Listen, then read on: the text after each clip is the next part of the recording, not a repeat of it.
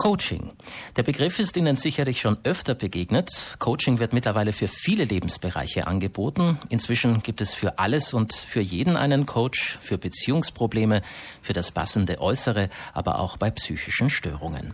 Auch das Coaching in der Führungskräfteentwicklung etabliert sich immer mehr mit Hilfe eines externen Beraters die eigene Berufslaufbahn gezielter planen und sich für Führungsaufgaben fit machen.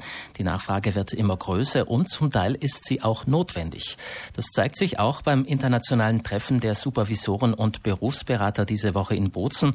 Rund 120 Personen aus verschiedenen europäischen Ländern nehmen daran teil, von Bulgarien bis Island, von Estland bis Frankreich. Sie tauschen sich aus und hören auch renommierten Berufsberatern zu. Berufsberatern wie Wolfgang Loos, der seit mehr als 30 Jahren Coach ist und zu den Begründern der deutschen Coaching-Szene zählt. Er ist Partner der Praxis für Management, Development und Organisationsberatung in Darmstadt und in Berlin und jetzt Gast bei mir im Frühstücksradio. Guten Morgen, Herr Loos. Schönen guten Morgen. Sie werden auf der heutigen Konferenz über Führung sprechen und zur Frage, ist das eine Kunst oder ist das eine Rolle, die wir quasi gleich vergessen können? Auf äh, Englisch formulieren Sie das, can we throw it away? Äh, welche Bedeutung kommt denn Führungskräften heute zu? Ja, die Bedeutung für Führungskräfte wird eigentlich immer wichtiger, je äh, unruhiger und turbulenter äh, die Welt wird, äh, weil Menschen halt Orientierung brauchen. Und da ist die große Frage, wo kommt die her? Und die erste Quelle für Orientierung für Menschen, wenn die Zeiten unübersichtlich werden, ist natürlich immer der Blick zu der Führungskraft, also zum Chef, zur Chefin und zu fragen, wie geht's weiter, was sollen wir tun? Das ist quasi der Kapitän auf dem Schiff. Genauso, ja. Wie bewusst ist das in heutigen Unternehmen? Äh, ja, sehr unterschiedlich. Also es gibt natürlich viele große Unternehmen, die sich seit langer Zeit damit auseinandersetzen.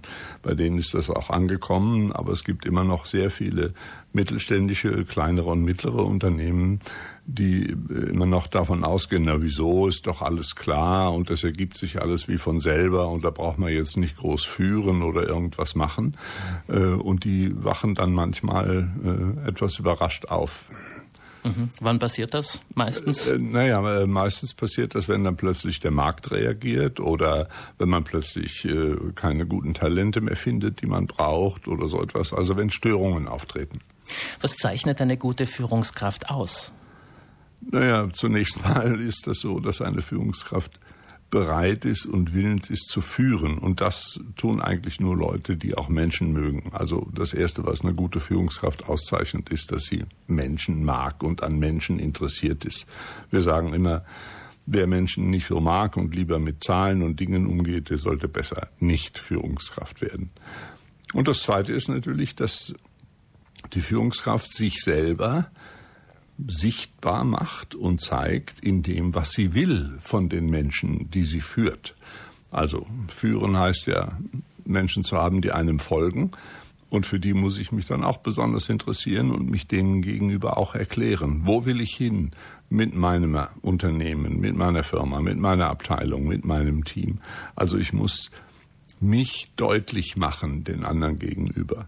Und äh, dann muss ich mich dafür interessieren, wie die anderen, meine Mitarbeitenden, wie die dann ihren Job machen. In einem Ihrer Bücher schreiben Sie auch, dass Führungskräfte Liebe brauchen. Äh, das ist jetzt nicht die romantische Liebe zu irgendeiner Person, sondern äh, als Liebe zum Beruf zu verstehen, oder? Äh, ja, Liebe zum Beruf, aber auch natürlich Liebe im Sinne von Interesse für den anderen. Also ich muss mich für den anderen interessieren, wenn ich den oder die führen will. Das heißt, ich muss auch äh, mich dafür interessieren, wie geht's meinem Team? Wie geht's meinem Team heute Morgen? Und wie geht's meinem Team, äh, wenn es an die nächsten technologischen Entwicklungen äh, denkt? Also dafür muss ich mich interessieren. Und das ist natürlich, also Interesse am anderen ist eine Form von Liebe. Ist halt ein vereinfachender Begriff. Ähm, deswegen sagt man immer, führen heißt Umgang mit Macht und mit Liebe. Hm. Inwieweit hat das Führen auch etwas mit der eigenen Persönlichkeit zu tun? Naja, äh, ganz furchtbar wichtig. Äh, es gibt ja diese berühmten Führungsstile, die haben was mit der Persönlichkeit zu tun. Also es gibt halt Menschen, die sich gern benehmen wie eine offene Hose, aber es gibt eben auch Menschen, äh, die eher ein bisschen diplomatisch und zurückhaltend sind, manchmal ein bisschen zu wortkarg und sparsam im Ausdruck. Also wie jemand in seine Haut steckt, das ist schon von Bedeutung dafür, wie er oder sie auch führt. Sie sprechen gerade den Stil an. Der eine Chef ist autoritär, entscheidet im Alleingang, der andere partizipativ orientiert, also integriert seine Mitarbeiter in Entscheidungsprozesse. Was ist besser?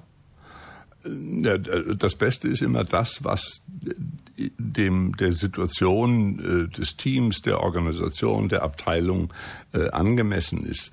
Wenn Sie äh, Chef eines Steinbruchs sind, wo der Ton ein bisschen rauer ist, da können Sie nicht dauernd Partizipation äh, betreiben, sondern die Menschen wollen da klare Ansagen haben. Also es kommt auf die äh, Traditionen an und auf die Situation des Unternehmens. Äh, das ist das Vernünftigste. Von daher wäre es das Beste, eine Führungskraft hätte viele verschiedene äh, Varianten im Repertoire. Sie werden heute auf der Konferenz in Bozen zu Berufskollegen aus verschiedenen europäischen Ländern sprechen. Sie kommen ja auch viel herum in Ihrer Arbeit. Äh, wird das Thema kulturell unterschiedlich angegangen? Ja, durchaus. Äh, wir haben äh, Länder, die äh, wie etwa im Norden Schweden oder auch die neuen Länder Litauen, Estland etc., die sind tendenziell ein bisschen partizipativer unterwegs und dann gibt es andere Länder wie etwa französisch geprägt, die sehr viel hierarchischer unterwegs sind. Da ist die Hierarchie noch weitgehend ungebrochen und wird auch so gelebt. Von daher kann man eben äh, da keine Patentrezepte haben, wo man alles über einen Kamm schert, sondern man muss schon sehr genau äh, hinschauen, in welcher Tradition passiert das auch, äh, wie da mit Menschen umgegangen wird und wie äh, geführt wird. Also das ist durchaus äh, unterschiedlich. Sie können sich vorstellen, dass aus Ost, in osteuropäischen Ländern natürlich äh, Partizipation nicht so äh, gelebt wird, einfach deswegen, weil die Traditionen eher so sind, dass man da klare Anweisungen erwartet.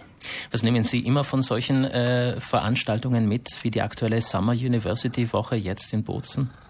Naja, das ist immer ein großer Austausch und man hört eben äh, da äh, sehr viel von den Kolleginnen und Kollegen aus verschiedenen Ländern darüber, wie erleben die diese unruhigen Zeiten. Wir haben ja wirklich sehr unruhige Zeiten im Moment.